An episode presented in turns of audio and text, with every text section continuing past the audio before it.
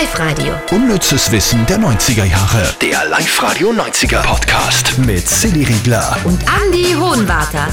reisen wir wieder gemeinsam zurück in eine Zeit, wo wir noch gewusst haben, was der Unterschied ist zwischen einer 180er Videokassette und einer 240er.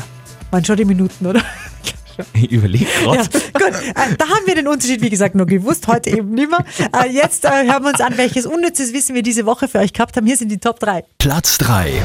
Ich habe drei Kinder und kein Geld. Warum kann ich nicht keine Kinder haben und drei Geld? Ah, der Philosoph der 90er, Homer Simpson. Die, die Simpsons haben uns ja durch die 90er durchgetragen mit, mit wirklich sehr, sehr ähm, scharfsinnigen Humor, nennen wir es einmal so.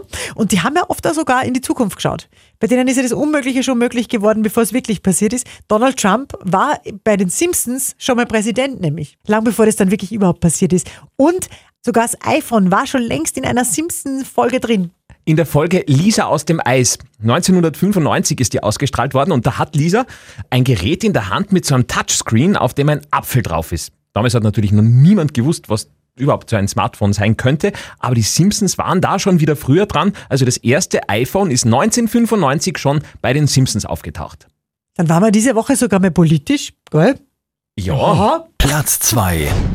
Und zwar waren wir da beim längst dienendsten Kanzler der 90er, nämlich von 86 bis 1997 war unser Bundeskanzler in Österreich. Vielleicht nur kurz zum Mitraten, wer war's?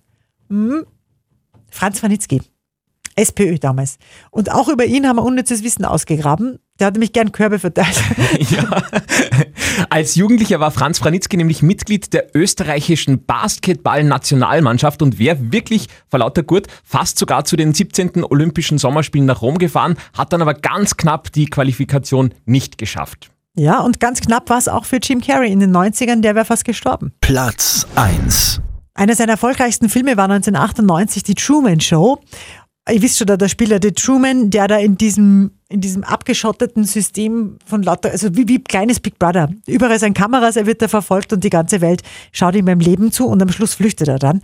Und da wäre er fast gestorben bei, dieser, bei diesen Dreharbeiten. Truman flüchtet ja mit dem Boot. Da kommt so ein Riesensturm daher, vielleicht erinnert ihr euch noch. Truman landet dann im Wasser und kann sich gerade noch, also im Film, zum Ausgang der Truman Show retten. Bei diesen Dreharbeiten waren Taucher dabei, die eben zur Not hätten einschreiten sollen und Jim Carrey hat auf einmal wirklich keine Luft mehr bekommen, war aber gerade wirklich unter Wasser und hat dann so dieses Notsignal gemacht, das sie sich ausgemacht haben, so eine geballte Faust nach oben.